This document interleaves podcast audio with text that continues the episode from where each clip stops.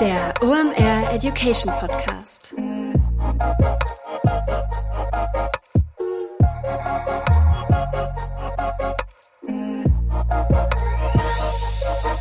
Es ist mal wieder Montag, Zeit für eine neue Folge OMR Education. Mein Name ist Rolf Herrmann. Ich bin der Chefredakteur der OMR Reports. Kuriose Geschichte, wie ich heute an meinen Gast gekommen bin, der gleich hier im Podcast zu Gast ist. Der Gast ist Kai Spriestersbach und der hat ein Buch geschrieben. Richtig Texten mit KI heißt das und ich habe einen typisch deutschen Move gemacht. Ich wollte was über KI lernen, habe mir also ein Fachbuch gekauft, habe das mit an den Ostseestrand genommen, habe es da gelesen und da hat es bei mir Klick gemacht. Habe dann das Glück gehabt, Kai kennenlernen zu dürfen und der hat sofort zu diesem Podcast zugesagt. Ist eine richtig spannende Episode Und wir werden heute mal mit euch rausarbeiten, wie eine textbasierte KI, was ChatGPT ist, funktioniert. Machen einen kurzen Crashkurs mit euch zum Thema Prompten und vor allem, was ganz wichtig ist, ihr versteht nachher, wie eine KI funktioniert. Das hat mir sehr dabei geholfen, diesen ganzen Hype, diese ganze Bubble und diese ganze Technologie besser verstehen zu können und dann auch Entscheidungen treffen zu können, wo man das einsetzt und wo auch nicht. Ihr werdet in den nächsten Wochen in diesem Podcast immer wieder KI-Themen finden, auch mit einer kürzeren Frequenz. Warum machen wir das? Wir machen das, was wir immer bei OM Education machen. Wir gucken, ist es ein Trend, ist es ein Hype oder ist es nachhaltig? Beim Thema KI, glaube ich, sind wir uns alle einig, das ist ein relevantes Thema, was unsere Berufswelt nachhaltig weiterhin verändern wird. Aus meiner Sicht sind wir aber jetzt nach dem Rumprobieren, Rumtesten an einem Punkt angelangt, wo man darüber sprechen kann, wie kann man das denn sinnvoll und nachhaltig für seinen Job nutzen. Und deshalb machen wir jetzt eben halt verschiedene Formate, die euch einen maximalen Mehrwert bieten sollen. Wir haben so eine kleine Learning Journey didaktisch so aufbereitet, wie wir das auch zum Beispiel bei einem OMR Deep Dive machen würden. Fangen heute mit Kai an, erklären euch ein paar Grundlagen, dann werden wir eine Tool-Session machen in den nächsten Wochen. Was zum Thema Content Marketing werden wir machen, vielleicht was zum Thema Strategie. Wir haben da ganz viele Ideen. Also wenn ihr den Kanal noch nicht abonniert habt, abonniert den jetzt am besten, denn dann können wir gemeinsam auf dem Thema KI lernen und ihr dann auch einfach weise entscheiden, wo und wie ihr diese Technologie am besten bei euch einsetzen könnt. Und dafür gibt es mittlerweile richtig spannende Cases und die findet ihr in den nächsten Wochen einfach hier im OM Education Podcast. Also zurücklehnen, AirPods zurechtrücken und dann viel Spaß mit Spiegel Bestseller Autor Kai Spriestersbach, ChatGPT, richtig Texten mit KI. Viel Spaß! Heute mit dabei Digital Effects. Das sind SEO-Spezialisten und SEO ist ein wesentlicher Bestandteil in deinem Channel Mix, über den du mal nachdenken solltest. Denn nichts lieben wir ja in diesen Zeiten als qualitativ hochwertigen organischen Traffic. Warum? Den müssen wir nicht einkaufen. Klar, SEO ist nicht for free. Du hast da gewisse Initialisierungskosten, um das Ganze aufzubauen. Danach generieren aber gut gemachte und SEO-optimierte Inhalte qualitativ hochwertigen Traffic auf deiner Website. Warum? Was geben Leute bei Suchen ein? Fragen, Probleme, die Suche Suche nach Dienstleistungen oder Produkten und dein gut gemachter SEO-Content ist dann die Lösung dafür. Du bist da also mit Riesenschritten durch den Funnel unterwegs. Wie gut das funktioniert, zeigt ein Beispiel, was uns Digital Effects mitgebracht hat. Die haben es zum Beispiel geschafft, bei einem E-Commerce-Kunden durch SEO innerhalb von zwei Jahren den Umsatz von 3,5 Millionen auf 16 Millionen zu steigern und das Ganze zu einem Zehntel der Kosten gegenüber Google Ads. Wenn du dein persönliches SEO-Potenzial auschecken möchtest, dann geh einfach mal auf digitaleffects.de slash omeducation. Da kannst du dich nämlich für eine Beratung anmelden, um dein SEO-Potenzial einzuschätzen oder dir auch mal eine zweite Meinung einzuholen. Sicher dir also jetzt den kostenlosen SEO-Check bei Digital Effects unter digitaleffects.de slash omeducation.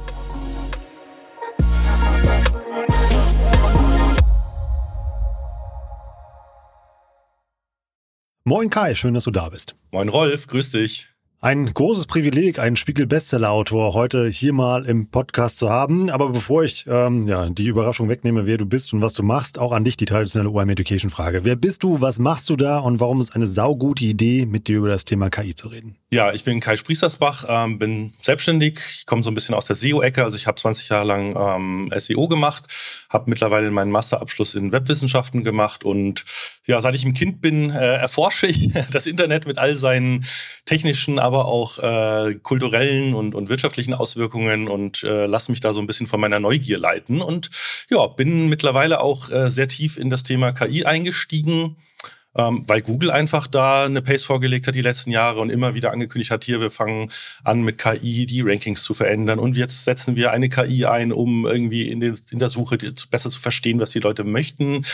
Ja, und dann wollte ich einfach verstehen, wie funktioniert das und habe mich da so ein bisschen ins Rabbit Hole begeben. Ja, das ist jetzt, glaube ich, jetzt schon auch acht Jahre her. Damit bist du sehr viel früher dran beim Thema KI als wir alle. Das ist ja gefühlt so ein Dreivierteljahr irgendwie mit dem äh, Durchbruch von ChatGPT ja so en vogue eben halt in, äh, in unserer Bubble. Und ja, lustig ist ja eigentlich, wie ich auf dich gekommen bin. Ich habe was typisch Deutsches gemacht. Um KI zu lernen, habe ich mir ein analoges Buch gekauft. Aber wie soll man es auch sonst lernen? und das war mal zufällig deins. Wie gesagt, mal das, aber beim Lesen wirklich Klick gemacht. Und deshalb bin ich froh, dass du uns dieses Thema KI einfach mal erklärst. Was ist eigentlich eine KI, Kai?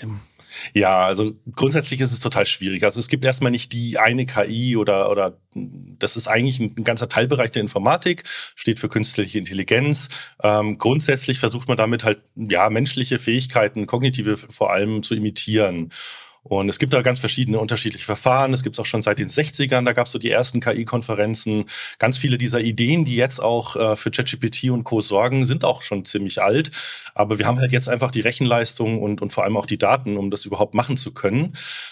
Ja, und alles andere, ich meine, allein die Intelligenz zu definieren, ist ja schon total schwierig bei uns Menschen. Ähm, und da hat sich die KI-Forschung so ein bisschen leichter gemacht. Die haben einfach gesagt, äh, Intelligenz ist das, was wir messen können. Und dann gibt es da eine Reihe von so standardisierten Tests, die werden auch immer äh, schwerer und immer ähm, ja ausgefeilter, weil die KI natürlich immer besser wird. Und ich sage jetzt äh, mittlerweile eigentlich immer so, KI ist das, was die Computer derzeit noch nicht können. Oder das habe ich bis, bis zu hm. ChatGPT immer gesagt, weil sobald es irgendwie geht, sagen dann alle immer, ah, das ist doch nur ein Algorithmus, das ist doch nur ein Computerprogramm. Äh, jetzt hört man auch manchmal so das Ganze mit ChatGPT, das ist ja nur Statistik oder nur Wahrscheinlichkeiten. Ja, und, und es ist immer so ein bisschen das Nibulöse, wo die Computer einfach versuchen, uns Menschen so ein bisschen näher zu kommen. Gibt es die KI oder gibt es mehrere? Also es gibt ganz, ganz verschiedene Ansätze, ganz verschiedene Lösungen, ganz verschiedene Algorithmen. Ähm, also wir sprechen ja jetzt vor allem dieser, dieser Hype hinter ChatGPT, da sprechen wir von generativer KI. Also es sind KI-Modelle, die sind speziell gebaut worden, um eben etwas zu erzeugen, generieren ähm, und vor allem in, in dem ersten Schritt jetzt halt eben Text. Ähm, es gibt aber auch Modelle, die Bilder generieren, äh, wie zum Beispiel mit Journey oder Stable Diffusion ähm, oder auch von OpenAI gibt's ja auch DALI, auch schon in Version 2. Habt ihr vielleicht schon mal irgendwie die, diese gefälschten Papstfotos oder Obama und Merkel am Strand und so weiter, die sind ja, ja auch durchs Netz gegangen. ähm, also das ist auch ein super, super heißes Thema, aber theoretisch äh, ja, es lässt sich eben so schwer definieren. Du kannst eigentlich eine Software rausbringen und da einen Aufkleber drauf machen, enthält KI. Und äh, das ist äh, ja Machine Learning, also maschinelles Lernen wird häufig mit KI gleichgesetzt, aber so, so richtig eine, eine Definition gibt's gar nicht. Also selbst so ganz einfache rudimentäre Expertensysteme, die im Kern noch so mit Wenn-Dann-Regeln arbeiten, kann man theoretisch auch als KI bezeichnen. Es ist halt nur die Frage, äh, wie komplex sind sie und, und tun sie etwas, das, sage ich jetzt mal, unserer, unserer menschlichen äh, Natur halt irgendwie ähnlich kommt. Und dann kann man, warum auch immer man das dann möchte, von KI sprechen. Lass uns mal beim Beispiel ChatGPT bleiben. Deshalb sind mhm. wir halt ja heute hier, aber das einfach, glaube ich, das ist, was die meisten Leute kennen, nutzen und auch irgendwie halt am nahbarsten ist. Wie funktioniert so eine textbasierte KI, also ChatGPT?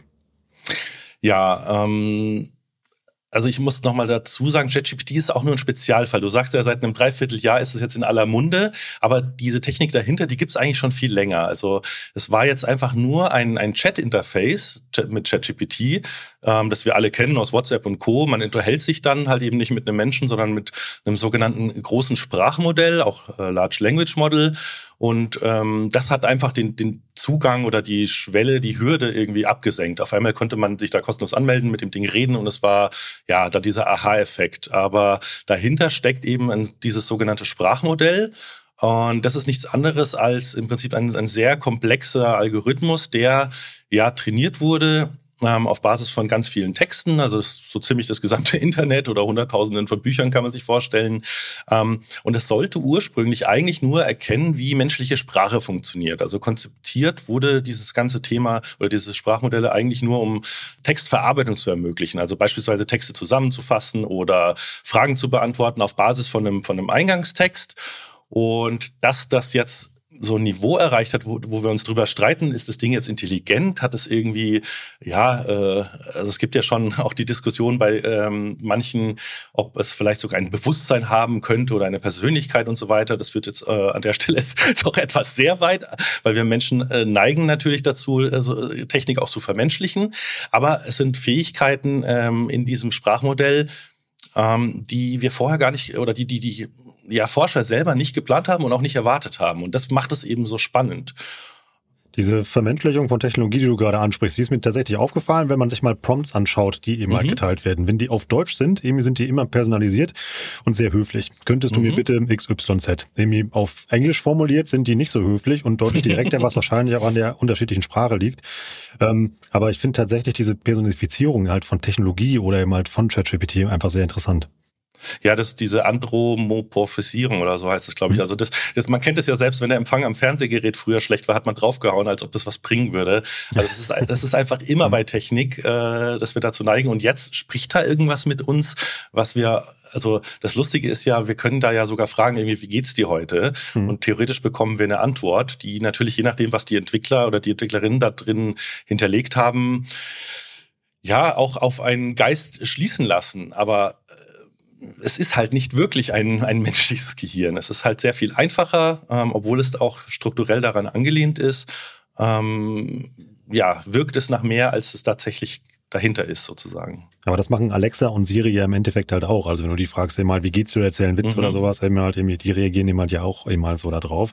Im Wesentlichen aber, irgendwie korrigiere mich da bitte, wenn ich das jetzt falsch, also sehr stark vereinfacht zusammenfasse, im Wesentlichen rechnet ChatGPT doch die Wahrscheinlichkeiten von Wortkombinationen aus. Genau, also im Kern dahinter ähm, ist in Anführungszeichen reine Statistik. Es geht nur darum, dass die Statistik wahnsinnig komplex ist. Also wenn du dein Handy zum Beispiel nimmst und fängst an, einen Text irgendwie zu tippen, dann schlägt dir die Tastatur ja immer das nächste Wort vor. Mhm. Im Prinzip kann man sich das genauso vorstellen. Das, das äh, Netz lernt quasi, welches Wort auf welches anderes Wort folgt. Also in Wirklichkeit sind es keine Wörter, sondern sogenannte Tokens.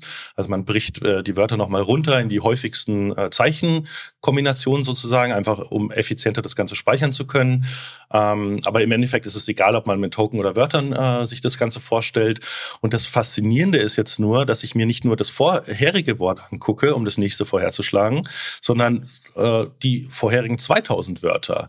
Und dann äh, entstehen daraus plötzlich ja, äh, Dinge, dass ich, dass ich eben fragen kann, wer ist der, der Präsident äh, der Vereinigten Staaten und, und die logische, zwingende Vervollständigung der nächsten Worte ergibt dann plötzlich eine Antwort, die auf vermeintlichen Fakten oder Weltwissen basieren, mhm. obwohl dieses Netz nirgendwo gespeichert hat, wer der Präsident ist oder was überhaupt ein Präsident ist oder was die Vereinigten Staaten sind.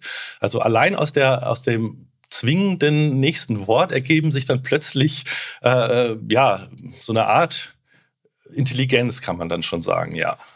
Weil du immer Intelligenz benutzt, aber ähm, mir wäre wichtig, mal so rauszuarbeiten. Es ist also kein intelligenter Brainbug, der in einer Höhle sitzt und mit großer Weisheit eben welche Fragen halt beantwortet, sondern eigentlich ist es ein großer Taschenrechner, der sehr gut herausfinden kann, ähm, welche logische Antwort auf eine logische Frage erfolgt.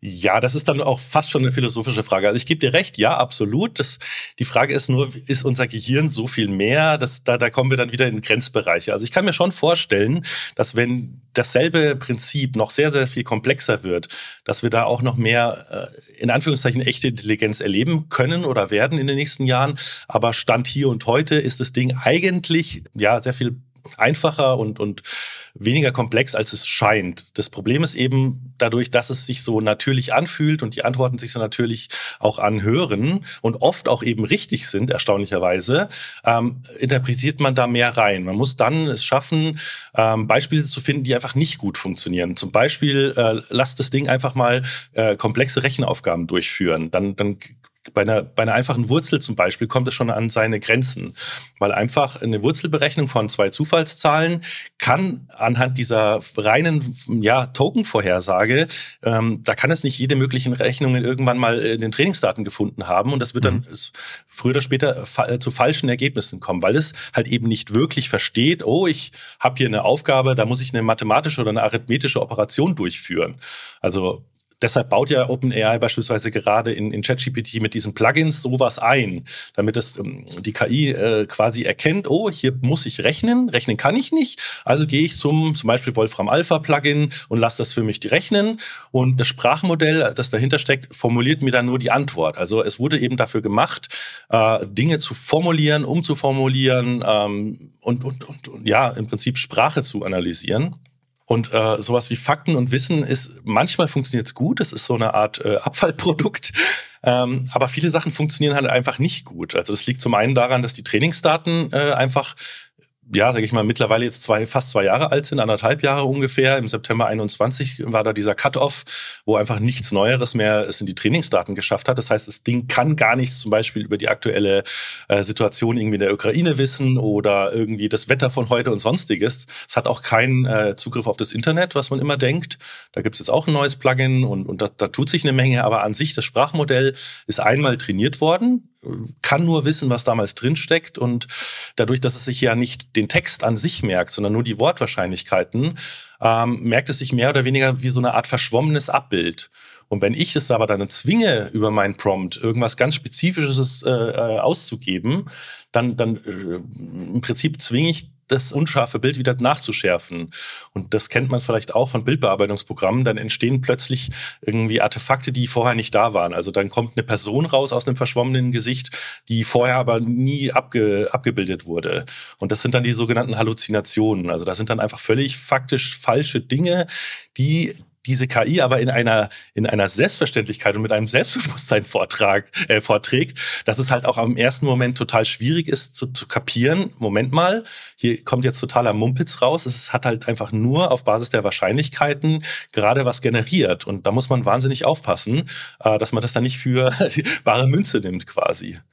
Bevor wir darüber sprechen, was man damit machen kann, lass uns mal gerade noch bei dem Bild bleiben, was du halt erzeugt hast, mal von diesen verschwommenen Bildern, die mal die da entstehen. Die entstehen ja durch Prompts, die man da eingibt. Also was ja dann der Befehl ist, dass äh, ChatGPT etwas tut. Ähm, nimm uns mal mit in so einen kleinen Crashkurs, wie man einen guten Prompt aufbaut. Weil wenn ich wahrscheinlich diffus Texte, kriege ich auch nur diffuse Bilder. Ja, genau. Das ist ja so dieses typische Shit in, Shit out oder Garbage in, Garbage out ist ein bisschen netter. Ähm, wenn ich jetzt einfach nur sage, schreibe einen Text über XY, dann, dann gebe ich ja nur sehr, sehr wenig Kontext rein. Und, und mhm. alles, was folgt, basiert ja auf meinem Input. Das heißt, je äh, umfangreicher und je genauer und spezifischer ich sag, was ich möchte, desto äh, höher ist die Wahrscheinlichkeit, dass die Maschine in Anführungszeichen das Richtige tut. Mhm. Und deshalb ist es immer auch ganz wichtig am Anfang, ich muss erstmal verstehen, was kann die KI überhaupt und was nicht, weil die die sagt es einem auch nicht immer. Also bei manchmal habt ihr vielleicht mal ausprobiert, sagt sie dann, ich bin ein KI-Sprachmodell und ich kann zum Beispiel nicht meine persönliche Meinung äh, äußern oder so. Ähm, aber manchmal, wenn ich zum Beispiel frage, fass mal das zusammen und schmeiß eine URL rein, dann sagt es nicht, äh, nee, ich kann nicht auf das Internet zugreifen, sondern es kommt was zurück, mhm. was so aussieht, als hätte, hätte es das getan, äh, tut es aber nicht in Wirklichkeit so. Ähm, und dementsprechend ja, würde ich immer sagen, gebt dem der KI erstmal eine Rolle. Also ich sage meistens, ähm, bitte sei mein zum Beispiel Marketingberater oder sei mein Werbetexter oder äh, keine Ahnung, sei mein Ernährungsberater. Also da, das, thematisch ist man da ja gar nicht begrenzt. Das kann man für alles Mögliche einsetzen. Äh, dann mu muss ich formulieren, was ist die Aufgabe, also was soll es tun? Idealerweise sogar in welchen Schritten. Wenn ich das mhm. noch gar nicht weiß, kann ich aber auch die KI fragen. Keine Ahnung, um Ziel XY zu erreichen, welche Schritte würdest du dafür also man kann mit der KI sozusagen im Dialog sogar seine Prompts ähm, entwickeln. Und ganz wichtig ist halt dann immer zu sagen, in welchem Kontext, mit welchen Einschränkungen und für welches Ziel und in welchem Format. Also ich kann sagen, erstell mir eine Tabelle oder erstell mir eine Liste oder erstell mir ein Gedicht oder erstell mir einen Blog-Eintrag oder einen LinkedIn-Post. Also da, da sind auch wieder schier äh, grenzenlose Möglichkeiten. Ähm, und auch sprachlich kann ich, kann ich eben sehr spezifische Anweisungen verwenden. Ich kann sagen, keine Ahnung, versuchen, natürliche Ausdrücke zu verwenden oder Redewendungen einzusetzen oder, oder, oder erzähle eine Geschichte. Also gerade, ich experimentiere gerade sehr stark mit Storytelling rum. Das ja. macht total Spaß. Manchmal kommt natürlich auch Quatsch raus. da, da, da wird dann plötzlich irgendwie eine, eine kleine Banalität zu einem weltbewegenden Ereignis aufgeblasen. Aber es ist teilweise sehr spannend und, und ähm, ich kann auch sagen, verständlich für einen Zehnjährigen zum Beispiel, dann weiß die KI auch, dass sie vom Sprachniveau anders äh, eben sprechen soll. Oder ich kann auch sagen, vermeide Fachjargon oder schreibe in einem akademischen Stil oder im mhm. Stil von. Ich kann sogar Personen übernehmen. Ich kann sagen, schreib mir das, als wärst du ähm, William Shakespeare zum Beispiel. ist auch ziemlich witzig. ähm, also da ist es wirklich grenzenlos, aber ihr müsst euch eben klar machen, je mehr ihr ähm, festlegt, desto weniger Raum bleibt eben dem Zufall für Quatsch übrig. So kann man sich eigentlich merken. Das ist schon mal ein sehr guter Tipp. Also fassen wir mal zusammen. Man muss sich bewusst sein, dass man irgendwie auf einem ähm, ja, Wissensfundament agiert, was anderthalb Jahre alt ist. Genau. Ähm, dass es textbasierte Operationen durchführen kann, also bei Logik und bei Mathe zum Beispiel halt seine Grenzen hat und vor allem auch, dass man so einen gewissen Filter halt irgendwie einbaut, weil es nicht fleckt. Ich konnte das gerade gar nicht wissen ähm, oder eben halt, ich kann halt nicht aufs Netz zugreifen. Genau, ganz wichtig, nicht, nicht selber fragen kannst du so und ja. so. Darauf darf man sich nie verlassen. Okay, also ist man wirklich so ein, äh, macht ja auch voll Sinn, dass man so Anweisungen halt ihm erteilt. Also ich nehme das Beispiel von dem, äh, von dem Ernährungsberater beispielsweise mhm. aus, finde ich mal ganz gut und sagen, sei mein, sei mein Ernährungsberater Ernährungsberater.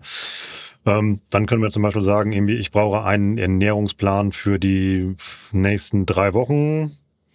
Genau, dann würde ich sogar noch sagen, was bin ich für ein, für ein Typ? Bin ich sportlich? Was ist mein Ziel? Möchte ich abnehmen? Möchte ich Muskel zulegen mhm. und so weiter? Also je mehr Informationen ihr da reinpackt, desto besser kann eben der, der Output sein. Und dann auch genau sagen, was möchte ich? Möchte ich eben eine Liste? Möchte ich einen Tagesplan? Man kann sogar sagen, für jeden Plan erstelle mir, keine Ahnung, fünf Übungen, die ich ohne, äh, ohne Geräte zu Hause machen kann oder im Büro und vielleicht noch drei Gerichte, die ich, weiß ich nicht, äh, vegan kochen kann auf die Schnelle in zehn Minuten. Mhm. Also das ist alles möglich und, und sehr faszinierend, dann darüber, ja, das eben, was man möchte, wirklich rauszukitzeln. Heute mit dabei Pipedrive, neues Jahr, neue Ziele und vor allem wenn du im Bereich Sales arbeitest, egal ob in einem großen oder kleinen Unternehmen, hast du sehr konkrete Sales-Ziele, die du erreichen sollst und vor allem auch möchtest. Ein strategischer Vorteil ist es dabei, wenn du den Überblick behalten kannst und dafür brauchst du das passende CRM und das ist Pipedrive. Pipedrive ist mehr als nur eine stumpfe Pipeline. Pipedrive bündelt nämlich alle relevanten Informationen zu einem Kunden für dich. Darin findest du sämtliche Vertriebsaktivitäten und Gespräche und vor allem verpasst du auch so keine Nachfassaktion und steigerst so signifikant signifikant deine Abschlusschance. Wir benutzen das hier bei OMR selber und es ist wirklich richtig einfach zu bedienen und sich darin zurechtzufinden und ein richtig tolles Tool. Also jetzt einfach mal pipedrive.com aufrufen und sicher dir da deine 14-tägige kostenlose Testversion und erreiche so viel einfacher deine Ziele für 2024.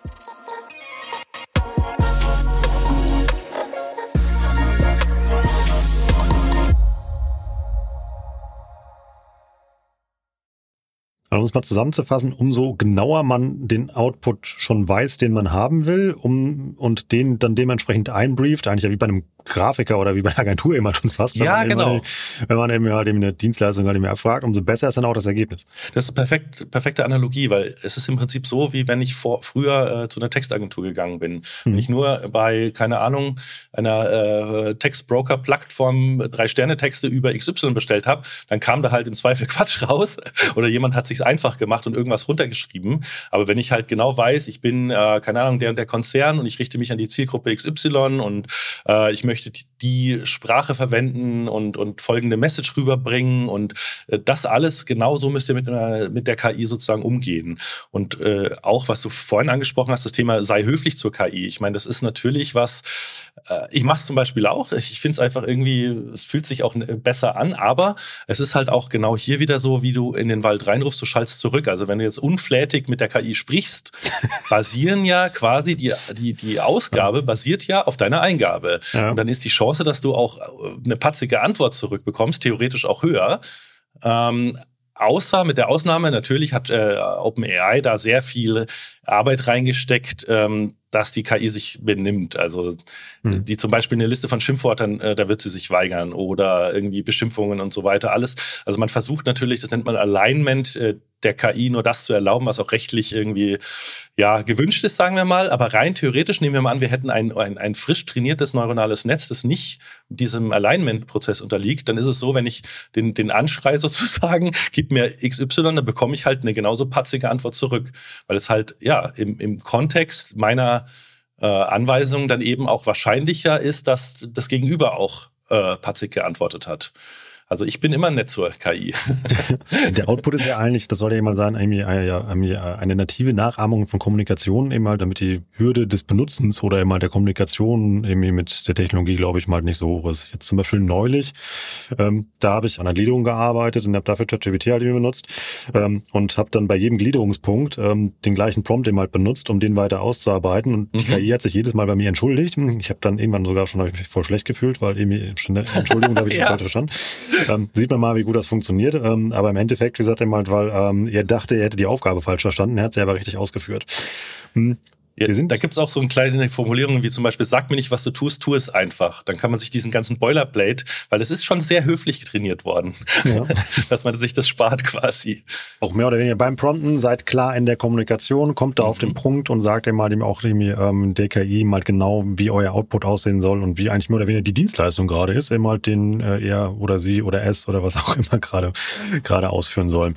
Wir sind ja im Marketing-Podcast. Ähm, lass uns das immer so ein bisschen in den Fokus Richtung Marketing schieben. Was kann man denn mit dieser Technologie Sinnvolles aus deiner Sicht im Marketing machen?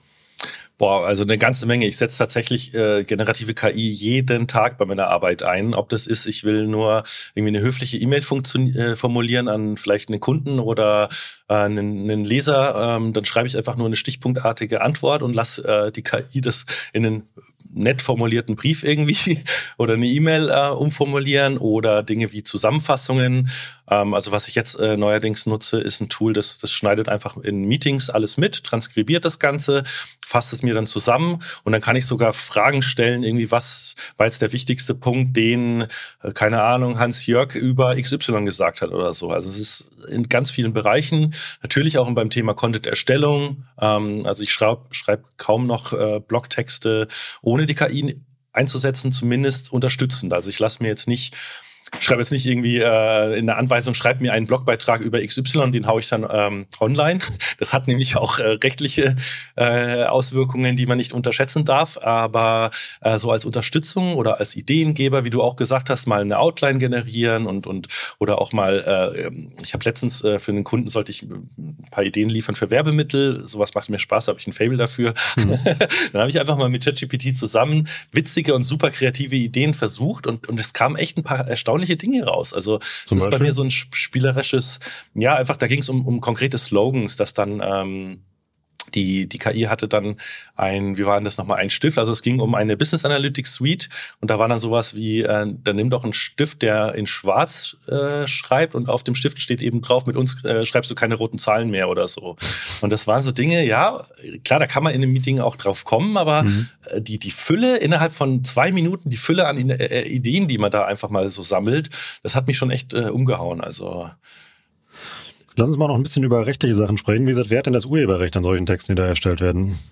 Ja, das kommt ein bisschen darauf an, äh, wie viel menschliches Zutun es da gab. Also tatsächlich ist es so, ich bin kein Anwalt, ich kann dazu jetzt natürlich auch nur meine persönliche Meinung sagen, aber nach dem äh, der Einschätzung der meisten Juristen ist es halt so, äh, für das Urheberrecht, steht auch im Urheberrecht drinnen, ist ja eigentlich ein, wie heißt es genau, zielgerichteter, kreativer, schöpferischer Akt eines Menschen notwendig, um mhm. damit Urheberrecht überhaupt entsteht.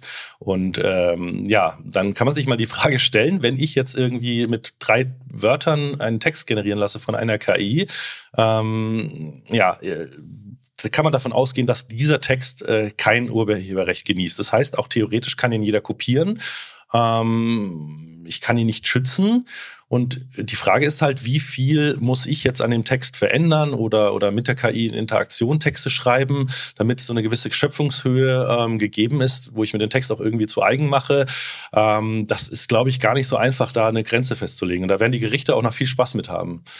Das ist wirklich sehr interessant. Und ich denke jetzt zum Beispiel mal, ich beauftrage halt eine Agentur mit einem ähm, ja, Rebranding meiner Marke und dabei soll zum Beispiel ein neues Slogan halt irgendwie rauskommen, der komplett mhm. KI erstellt worden ist. Und irgendwie mhm. zwei Jahre später kommt mein Mitbewerber um die Ecke und benutzt den einfach und dann stellt sich im Nachgang raus, die äh, Agentur hat es bei ChatGPT reingehackt und das war dann ähm, die kreative Leistung bei der Geschichte.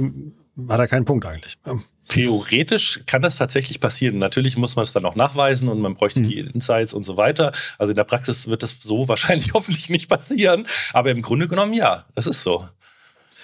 Ist ja auch nur ein Gedankenspiel. Was sind denn noch irgendwie so aus deiner Sicht? Ich denke da so ein bisschen eben halt an Datenschutz, keine gute Ideen, was man da zum Beispiel in diesen Suchschlitz bei ChatGPT hochladen sollte. Ja, ja, ja. Also generell alles, da gab es jetzt schon, schon Pressemitteilungen irgendwie äh, oder Pressestimmen, dass äh, Samsung-Ingenieure haben, glaube ich, irgendwelche geheimen Unterlagen von ihren neuesten Chips in, in, in ChatGPT reingekopiert, weil sie wollten das, äh, das Ding, oder sie wollten mal gucken, ob, ob ChatGPT Mikroprozessoren entwickeln kann. Ja. Und in dem Moment gebe ich natürlich mein, mein IP, mein Intellectual Property irgendwie raus an irgendwie eine Firma in den USA. Genauso, wenn ich der äh, Maschine jetzt erzähle, ich bin irgendwie Kai, ich bin geboren am 16.08.82 und hier und da und tralala. Das sind personenbezogene Daten. Wenn ich das für mich tue, äh, bin ich selbst dafür verantwortlich. Aber wenn ich allein mal eine Kundenliste hochlade mhm. oder, oder sag, hier sind meine Kunden, sag mir doch mal, keine Ahnung, was die interessieren könnte, dann, dann sind wir schon im Bereich äh, Datenverarbeitung von personalisierten Daten, also auch das Datenschutz, äh, die DSGVO und die, die DSG greift da. Da muss man wirklich aufpassen, was man tut. Ähm, und äh, man muss auch immer schauen, was da rauskommt. Das kann ja auch ein Plagiat sein. Es gibt ja auch sowas wie Zufallsplagiate. Mhm. Also es muss gar nicht beabsichtigt sein, aber es kann tatsächlich rein theoretisch passieren, dass da ein, ein, ein Satz rauskommt, ein, ein, ein, wie du sagst, ich generiere einen Slogan und vielleicht hat ihn mein Mitbewerber vielleicht sogar schon verwendet. Und ich weiß es gar nicht. Also ich bin als Mensch letztlich dafür verantwortlich, alles, was aus dieser Maschine kommt, erstmal auf die Korrektheit zu prüfen, dann auf die ähm, ja, rechtliche Einwandfreiheit zu prüfen, sprich, dass es nicht plagiiert. Und ganz wichtig, ich darf die Texte auch nicht veröffentlichen, ohne dafür haftbar zu sein als Unternehmen oder als Person, ähm, weil wir haben mittlerweile einen EU AI Act und der sagt ganz klar, wenn man einen generierten, maschinengeschriebenen Text als für von Menschen geschrieben halten könnte, dann ist das eine Hochrisikoanwendung. Und äh, für Hochrisikoanwendungen gelten umfangreiche Auflagen und Beschränkungen. Das darf man nicht einfach. Also äh, sowas darf man zum Beispiel auch nicht einsetzen bei äh, Bewerbungsprozessen. Da ist nicht nur das Thema Datenschutz, sondern halt auch das Thema Bias. Diese KI, jede KI unterliegt gewissen Vorurteilen. Und äh, da muss man sehr aufpassen, ja, welche Arten von Entscheidungen man eben so einer Maschine plötzlich überlässt. Und vor allem auch nochmal, wo wir eben drüber gesprochen haben, bei dem Prompt an sich. Also weil zum Beispiel eben so, ein, so eine Standardfrage, die man da eingibt. Wir haben das hier einfach mal ausprobiert, um mal zu gucken, eben mal, wie, wie man diese Technologie so ein bisschen ärgern kann oder was man mhm. mit der so machen kann. Ähm, sehr ähnlich formulierte Fragen. Zum Beispiel, ähm, erstelle mir einen ähm, Gesprächsleitfaden für den Podcast-Gast Kai zum Thema ChatGPT. Wenn wir die auf zwei Devices eingeben, kommen da die gleichen oder sehr ähnliche Antworten logischerweise raus. Ja, man kann sogar äh, diesen, es gibt den sogenannten Temperature-Wert, den kann man auch einstellen. Wenn man den auf Null setzt, kommt tatsächlich ein und dasselbe raus. Bei jeder Eingabe dieselbe Ausgabe. Und die Frage ist halt immer nur, wie viel Zufall man sozusagen mit, mit ins Rezept hineingibt. Ähm, dann, äh, aber ja, es, es wird am Ende dazu führen, wenn, wenn ich einfach irgendwie ChatGPT was schreiben lasse und das online stelle, dann bin ich zumindest nicht besser als mein Mitbewerber, aber vielleicht hat der dasselbe getan. Also das ist auch so eine goldene Regel, stelle nichts online, was nicht mindestens äh, ein Stückchen besser ist als das, was da schon zu finden ist, weil sonst kann ich es auch sein lassen. Also dann hat der Text ja auch keinen Nutzen. Erklären doch mal den Temperature-Wert bitte, das habe ich noch nicht gehört. Äh, der Temperature-Wert, also wenn ich direkt über die über die ähm, Schnittstelle, über die API mit äh, ChatGPT oder mit mit dem Modell dahinter spreche, dann äh, ist das einfach ein Parameter zwischen 0 und 1. Ich kann aber äh, in ChatGPT auch sagen, verwende dabei eine Temperatur von und dann eben 0, 0.1, 0.3 bis eben 1.0 und das ist sozusagen der das Maß an Zufall. Ähm, ich habe ja vorhin erklärt, dass es immer das nächstwahrscheinliche Wort nimmt, mhm. aber es nimmt natürlich immer nicht immer das äh, mit der höchsten Wahrscheinlichkeit, weil sonst würde ja jede Eingabe dieselbe Ausgabe ergeben, sondern man hat auch mal das zweitwahrscheinlichste, mal das drittwahrscheinlichste und so weiter. Und je höher dieser Temperaturwert ist, desto mehr und desto häufiger darf sozusagen ChatGPT abweichen von dem dem, was als nächstes wahrscheinlicher ist. Ähm, kann man sich so vorstellen, also wenn ich zum Beispiel kreative äh, Dinge haben möchte, ich schreibe ein Gedicht oder so, dann ist ein sehr hoher Temperaturwert hilfreich, weil er dazu führt, dass ja, eine, eine größere Diversität bei den verwendeten Wörtern auftritt. Wenn ich jetzt aber zum Beispiel einen Text zusammenfassen lassen will, dann muss ich schauen, dass der Temperature-Wert sehr niedrig ist, weil sonst erfindet das Ding plötzlich irgendwelche Fakten und irgendwelchen Quatsch. Ähm, spielt damit einfach mal rum. Und dann kriegt man so ein Gefühl dafür. Bei der neuen Bing-Suche gibt's doch auch diese drei Einstellungsregler von ähm, von sehr kreativ über äh, ausgewogen. Ich weiß jetzt gerade nicht auswendig, wie der linke Bereich heißt, aber diese Sprachmodelle haben eben alle diesen, diesen Wert von wie viel Zufall und wie viel Abweichungen sozusagen sie zulassen. Gib uns gerne mal noch so ein paar Anwendungsbeispiele für Marketer mit, wo man ChatGPT sinnvoll einsetzen kann. Blogpost hat es zum Beispiel mhm. schon genannt. Was kann man noch gut machen? Also was ich sehr gerne mache, ist ähm, Medienformate adaptieren. Also beispielsweise, wir nehmen jetzt hier den Podcast auf, den, den lasst ihr vielleicht transkribieren von einer anderen KI. Dann kann ich aus diesem Transkript einfach eine, eine Zusammenfassung machen. Ich kann die, die äh, vielleicht die interessantesten Zitate mir äh, in der Liste erstellen lassen. Ich kann daraus äh, ein Posting für LinkedIn äh, vorbereiten. Ich kann daraus einen Tweet oder mehrere Tweets äh, mit knackigen, coolen Insights irgendwie äh, formulieren lassen. Ähm, ich erstelle mittlerweile sehr gerne so, so Textanzeigen, also alles, was Textanzeigen zulässt, gibt's ja bei, bei Facebook, bei Google, ähm, auf Bing und so weiter. Ähm, knackige Headlines, äh, klickstarke Textanzeigen, überzeugende Dinge oder auch, auch Produktbeschreibungen äh, für, für Amazon. Ähm, wenn ich so eine dröge Herstellerbeschreibung habe, die halt ja äh, sehr nüchtern ist, sehr featurebezogen, also unsere Produkt, Produktbeschreibungen sind ja meistens so, hat die und die Größe, den und den Screen und so weiter. Und da lasse ich dann mit der KI äh, einfach so eine ähm, ja mehr emotionale äh, Produktbeschreibung, die den Vorteil des für den Käufer oder die Käuferin in, eben in den Vordergrund stellt. Und sowas macht die KI wahnsinnig gut. Da habe ich früher wirklich äh, Werbetext dafür engagiert, um sowas zu tun. Das macht mittlerweile die KI innerhalb von Sekunden. Das ist Wahnsinn. Ähm, wie gesagt, Zusammenfassungen sowieso. Also äh, wenn ich einen langen Blog-Eintrag habe, dafür nochmal eine Zusammenfassung für einen Newsletter ähm, oder aus einer Pressemitteilung irgendwie einen Blog-Eintrag machen. Ähm, alles, was, was, was so Texttransformation angeht, funktioniert nahezu äh, perfekt, sage ich jetzt mal. Schwieriger, wie gesagt, wird es dann da bei, bei Wiedergabe von Fakten oder eben bei ähm, tatsächlich Generierung von Texten, die die Faktenwissen enthalten. Da muss man natürlich immer ein bisschen aufpassen, muss immer kontrollieren. Und da kommt dann auch irgendwann die Frage ins Spiel, ja, habe ich jetzt mehr Aufwand, das nachzuprüfen, was ChatGPT behauptet? Oder mache ich vorher nicht lieber meine Recherche selber, äh, äh, sammle die, die Bullet Points, die ich rüberbringen lasse und lasse mir von ChatGPT oder von einer anderen KI einfach nur bei der Formulierung helfen. Und, und so arbeite ich eigentlich in der Regel. Ähm, und dann noch so ein bisschen als, als Inspiration, als, als wie so ein Buddy, der neben mir sitzt, wo ich dann sagen kann, manchmal, du kennst es bestimmt auch, du sitzt an einem Blogartikel und hast keine Ahnung, wo du anfangen sollst. Dann, dann lässt du dir einfach mal was generieren und entweder du denkst dir, ja cool, ist eigentlich nett, benutze ich. Oder, nee, völliger Quatsch, aber zack, und schon hast du eine Idee. Das Phänomen der weißen Seite bekämpfen einfach. Genau. Kai, das ging jetzt rasend schnell. Wir sind aber schon bei unserer letzten Kategorie, die heißt einfach mal machen. Und ähm, ich würde von dir gerne wissen, ähm, wenn wir jetzt einfach mal in die Umsetzung kommen wollen, was ja. sollte man einfach mal machen, wenn man mit ChatGPT sinnvoll arbeiten möchte? Ja, also das Aller, Allerwichtigste finde ich, ist am Anfang zu verstehen, wie die KI funktioniert. Also Beispielsweise, indem ihr mein Buch lest, äh, wink, wink. Aber ihr habt schon gemerkt, es gibt Dinge, die, die kann die KI nicht, die macht sie falsch und so weiter. Da muss man echt aufpassen.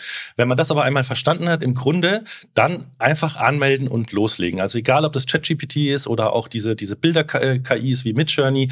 Es gibt immer die Möglichkeit, sich kostenlos einen Account zu registrieren und einfach mal loszulegen. Und was ich auch sagen kann, äh, womit ich auch sehr gut am Anfang gelernt habe, ist mir äh, Prompts andere anzuschauen, sowohl den Prompts als auch dann die Ergebnisse, dann bekommt man einfach mal ein Gefühl dafür, was funktioniert, was funktioniert nicht. Ähm, auch auch äh, das, da waren Sachen dabei, wo ich gar nicht auf die Idee gekommen bin. Ach ja, klar, das kann man der KI ja auch noch sagen. Und dann so, oh cool. Zum also Beispiel? einfach sich inspirieren lassen. Naja, ganz am Anfang waren ja auch selbst diese, diese ähm, stell dir vor, du wärst ein XY. Das, das hat ja irgendwann sich mal jemand ausgedacht. Da bin ich, keine Ahnung, vor anderthalb Jahren oder so mal drüber gestolpert. Ähm, oder äh, schreibe im Stile von XY. Also das ist ja noch so neu, dass, dass, dass wir alle zusammen gemeinsam ja quasi die Fähigkeiten der KI erst noch erforschen. Mhm. Ähm, und dementsprechend finde ich es äh, sehr, sehr cool, ähm, oder, oder schönes Beispiel im SEO ist auch Keyword Clustering. Hätte ich, wäre ich nie drauf gekommen, eine Liste von Keywords, die, die ich vorher recherchiert habe, äh, einfach clustern zu lassen und, und die KI kann dir sogar sagen, äh, welcher, ja, was, was der Nutzer dahinter sucht und, und was er erwartet oder sie und, und sogar welche Inhalte ich auf einer Landingpage dafür ähm, äh, bereithalten sollte. Also das geht teilweise so weit, dass ich mir, ja, sage ich mal, die Hälfte meiner Arbeit manchmal spare, ja. indem ich das zumindest schon mal einen Anfang habe und dann eben noch mal einen eigenen Hirnschmalz mit reingebe. Ähm, also ich würde jetzt nicht eins zu eins das, was aus ChatGPT kommt, äh, äh, als meine Arbeit verkaufen. Das ist, glaube ich, auch nicht Sinn der Sache. Aber es ist macht mich wahnsinnig äh, schneller und produktiver. Und das geht eben nur, indem ihr selber für euch herausfindet, was funktioniert für euch gut. Ähm, es macht auch Spaß tatsächlich. Also äh, es ist am Anfang manchmal ein bisschen frustrierend, wenn man nicht den richtigen Kniff hinkriegt, das hinzukriegen, was man gerne hätte. Aber man hat dann so die, die ersten kleinen Erfolgserlebnisse und ich kann nur sagen, äh, geht spielerisch damit um und, und dann werdet ihr auch zum Ziel kommen. Das ist doch ein schöner Appell, Kai. Vielen Dank für deine Zeit und deinen Crashkurs, den du uns heute hier verpasst hast, wie eine textbasierte KI vor einem Chat-GPT funktioniert. Hat sehr viel Spaß gemacht. Danke dir. Sehr gerne. Das war richtig spannend. Ich habe eine Menge gelernt. Ich hoffe, ihr auch. Wie ihr merkt, machen wir auch beim OM Education Podcast keine Sommerpause wie viele andere Formate. Wir senden einfach heiter weiter durch und ihr dürft euch jeden Montag hier wieder über frische Online-Marketing-Insights freuen. Ich nehme heute zwei zentrale Learnings mit. Zum einen, wie eine textbasierte KI funktioniert. Das hat mir geholfen, diese Technologie zu verstehen, um damit besser arbeiten zu können. Und ich fand auch Kais Hack sehr wertvoll, wie man mit so einer KI arbeitet. Das heißt, überleg dir, dass du mit einem Dienstleister sprichst, ähm, ein Agenturbriefing machst oder ähnliches formulier da möglichst präzise, denn die Erfahrung hast du ja auch in der Vergangenheit gemacht. Ein unpräzises Briefing führt ja auch zu unbefriedigten Ergebnissen, die dann ausgeführt werden. Also sei da einfach klar und umso besser sind auch deine Ergebnisse, die du mit ChatGPT erzielen kannst. Noch ein kurzer Hinweis in eigener Sache, wenn du das spannend fandst. Wir haben bei OM Education eine Onboarding-Session zum Thema KI entwickelt. Nicht für dich alleine, sondern für dein ganzes Team.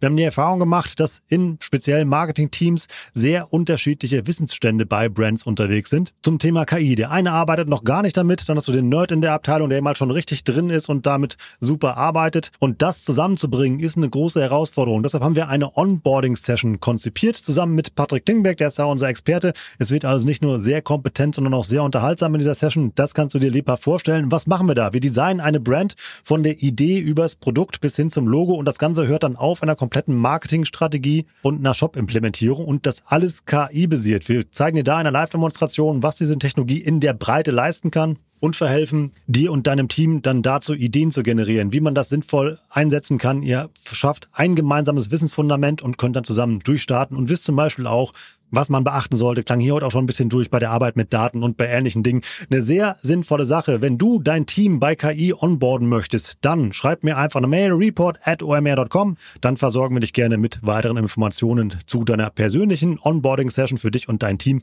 zum Thema KI. Mach jetzt einfach eine E-Mail fertig. Ich bin Rolf, das war OM Education für heute. Tschüss aus Hamburg. Ciao, ciao.